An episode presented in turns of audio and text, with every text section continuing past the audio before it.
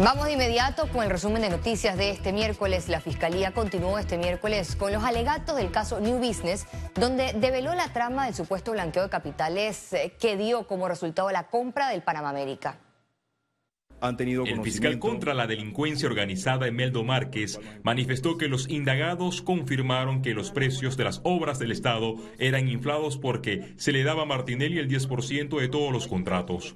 Este dinero iba a parar a la cuenta canasta New Business para la compra de pasa. Es decir, Martinelli contactó y captó con el objetivo de ser tenedor del 60% de las acciones del medio.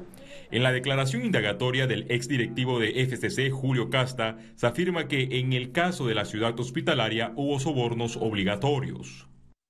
Donde el mismo manifestó textualmente, cito, durante el mandato del presidente Ricardo Martinelli, se comunicó a través, por un lado, de Mauricio Cor y de mi superior, Eugenio del Barrio, que todas las facturas pendientes de pago, así como todas las adendas y o cualquier dinero de obras del Estado de Panamá, no se incluyen las del Canal de Panamá, que se debieran a la empresa FCC, debían entregarse una cantidad del 10% del valor de la deuda. En el esquema de blanqueo de capitales se crearon y usaron sociedades de papeles, contratos ficticios, adendas, sobrecostos y coimas. Ricardo Chani no contacta al banco, es el banco que lo contacta a él diciéndole, ven acá, a Ricardo Alberto Martinelli Berrocal tenemos que devolverle 12 millones 500 mil dólares. El fiscal Márquez destapó que la empresa Transcaribe Trading, al recibir los adelantos para el proyecto de la autopista Arraiján-La Chorrera, giró cheques a favor de diputados y porcentajes para la compra de pasta. Porque la señora Yanibel Abrego es una de las beneficiarias de los cheques que emitió Transcaribe Trading, producto del anticipo que recibe con el Estado por el monto de 20 mil dólares. En la trama de blanqueo de capitales no solo se hizo fiesta con el dinero de la ciudad hospitalaria, sino que también con la ciudad deportiva de Colón. Según el testigo protegido, Martinelli compró Panamá América para propósitos políticos. Dijo que se creía un pelotero porque hablaba emocionado de la transacción para la adquisición del periódico, porque para él sería un jonrón y un gran slam. Félix Antonio Chávez, Econius. Sin importar dónde estés, Trifte Panamá está siempre cerca de ti, con 11 sucursales en todo el país. Para reservaciones, visítalos en panamatrifte.com. Presenta Economía. ¿Qué acciones y escenarios debe tener una cuenta en Panamá durante su estado de emergencia por sequía? En la siguiente nota tenemos las reacciones de autoridades y especialistas. El Consejo de Gabinete declaró estado de emergencia ambiental en todo el país por la sequía prolongada. Las altas temperaturas, la evaporación y la falta de lluvias en Panamá son el preámbulo para el fenómeno del niño. Esto lo que busca es asegurar que eh, las eh, disponibilidades financieras, los traslados de partida, en fin, se hagan de una manera muy expedita eh, de avistarse cualquier situación. La Organización de las Naciones Unidas para la Alimentación y la Agricultura, FAO, indicó que debe trabajarse en proyectos que garanticen agua para consumo humano y actividad agrícola. Acciones concretas como lo que es la cosecha de agua o la captación de agua de lluvia y que esto se convierta en una práctica, no como ahora que lo tenemos que hacer corriendo, como se dice coloquialmente, para apagar fuego, sino que sea una práctica en donde nos preparamos, preparemos para lo inesperado. Oscar Vallarino, facilitador de la Mesa de Agua del Pacto Bicentenario, informó que el 40% del agua que se potabiliza en Panamá se pierde. Propone un plan intensivo para reducir las fugas del IDAN. Pero un supuesto que nosotros reduciéramos las fugas al 100%, eso estaría dando aproximadamente cuatro esclusajes más diarios para los tránsitos de buques en el canal. Y además de eso, eso le daría aproximadamente como la capacidad de cinco potabilizadoras Mendoza más de 40 mil millones de galones diarios. Apuntó que la ciudadanía debe trabajar en una cultura de agua. Tú tendrías 200 millones de galones más de agua disponibles en los mismos lagos que tenemos hoy. Las proyecciones indican que entre junio y julio de 2023 se manifestarán los efectos del fenómeno del niño en Panamá. Ciara Morris, Econews.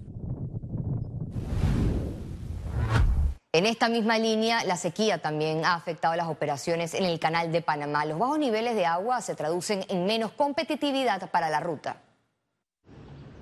Ahorrar y preparar sus instalaciones para operar bajo condiciones extremas son las acciones que implementa el Canal de Panamá ante una prolongada estación seca. Ya este año, con la extensión de la estación seca, hemos perdido alrededor de 5 pies de calado en los buques Neopanamax.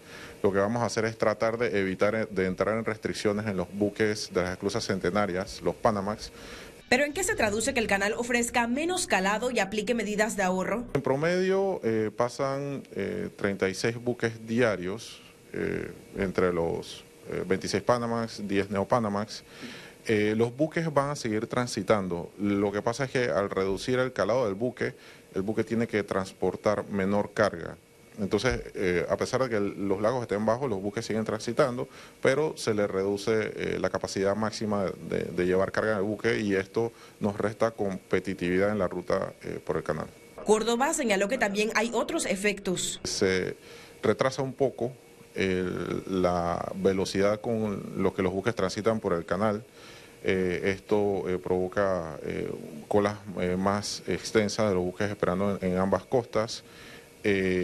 También dificulta la logística interna. Al preguntar qué representa para el canal el estado de emergencia ambiental, explicó. Nos daría la oportunidad de que los embalses se recuperen en mayor proporción para estar listos para la estación seca del próximo año. Señaló que es importante la captación de lluvia para retomar los niveles óptimos de agua en los lagos Gatún y Alajuela. Ciara Morris, Econews. Y en otras informaciones, el Ministerio de Salud dio detalles sobre el aumento de los casos de influenza y la importancia de una atención médica a tiempo. Los detalles en la siguiente nota. A pesar de tener más de 400.000 dosis aplicadas, en Panamá se ha detectado un incremento en la circulación de la influenza y sus nuevas cepas. Hasta ahora, eh, la semana pasada, el último informe que se nos dio, es donde tenemos más de 400 casos de influenza a nivel nacional. Autoridades piden no bajar la guardia ante este virus, pues se han reportado dos defunciones. Un caso de, de un adulto de 50 años masculino y el caso de una niña de, de 10 años. Eh, lamentablemente estas dos personas, además de adquirir eh, la influenza, también tenían otras, otras comorbilidades. Para contrarrestar el escenario, el MINSA implementó un esquema de vacunación donde prevalecen grupos prioritarios. En el caso de las enfermedades respiratorias, los grupos de mayor riesgo son los mayores de 60 años, los menores de 5 años, toda persona que tenga alguna enfermedad crónica, como tipo diabetes, hipertensión, obesidad, eh, enfermedades neoplásicas, cáncer, Eh, Cabe destacar que las tres regiones de salud con más personas vacunadas contra la influenza son región metropolitana, Panamá Oeste y Colón. Es importante conocer que los cuadros de influenza son más severos que una gripe. Vienen acompañados de tos, secreción nasal, fiebre y dolores musculares. Enfatizan que la atención oportuna será clave para su recuperación e instan a la ciudadanía a no automedicarse. Tres asaltantes fueron abatidos por unidades del Servicio Nacional de Fronteras en medio de un enfrentamiento en la selva del Darién. Algunos migrantes reportaron que habían sido atacados por un grupo armado. Todas con armas de fuego, dos revólveres calibre 38, una escopeta calibre 12, indicios de que habían despojado, tenían dinero en efectivo, tenían una cantidad de billetes de denominación de, de 100, de, de 100 dólares, también teléfonos celulares La directora del Servicio Nacional de Migración señaló que la cifra de migrantes que cruzan por la peligrosa selva del Darién es extremadamente alta. Hemos rescatado varios cadáveres en los últimos días con relación a personas ahogándose, lamentablemente, porque siguen insistiendo en cruzar a pesar de lo caudaloso de los ríos. Em, así que seguimos recibiendo migrantes. Casi 170 mil personas han ingresado a Panamá en lo que va del año. Veamos ahora el panorama económico. El director general de Ingresos Publio de Gracia dio a conocer en el programa En Contexto que actualmente se investigan 163 casos de posible evasión fiscal en Panamá. 156 millones de dólares el cómputo posible, sin intereses y sin recargos. Tenemos que hacer las cosas correctamente. Te puedo decir, Adelita, que tenemos entre eso te puedo decir en ITBMS 31 millones de dólares, en por ejemplo en esas falsas compraventas y, y que se realizan aproximadamente 27 millones de dólares, en ITBMS eh, te lo dije, 36 millones de dólares, 63 millones en relación con el impuesto de transferencia de bien inmueble.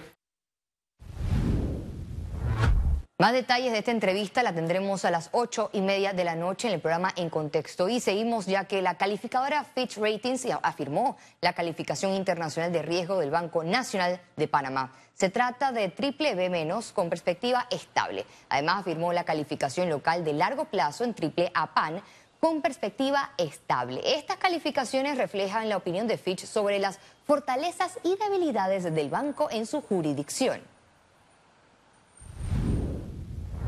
El despacho de la primera dama instaló y adecuó 20 equipos para hacer ejercicio que se suman a 14 existentes para realizar actividad física en el Parque Recreativo Omar. Las 20 máquinas biosaludables se colocaron para promover un estilo de vida más sano. La primera dama, Yasmín Colón de Cortizo, instó a los visitantes al uso de los equipos en que podrán para realizar diversos ejercicios. Estas máquinas están diseñadas para, para personas mayores de 18 años, no para niños. Y eh, tienen sus medidas de seguridad y también sus reglas de uso. Así es que por favor que vengan al parque, disfruten y sobre todo que las cuiden. Y al regreso, internacionales. Conozca qué países podrían regular la inteligencia artificial.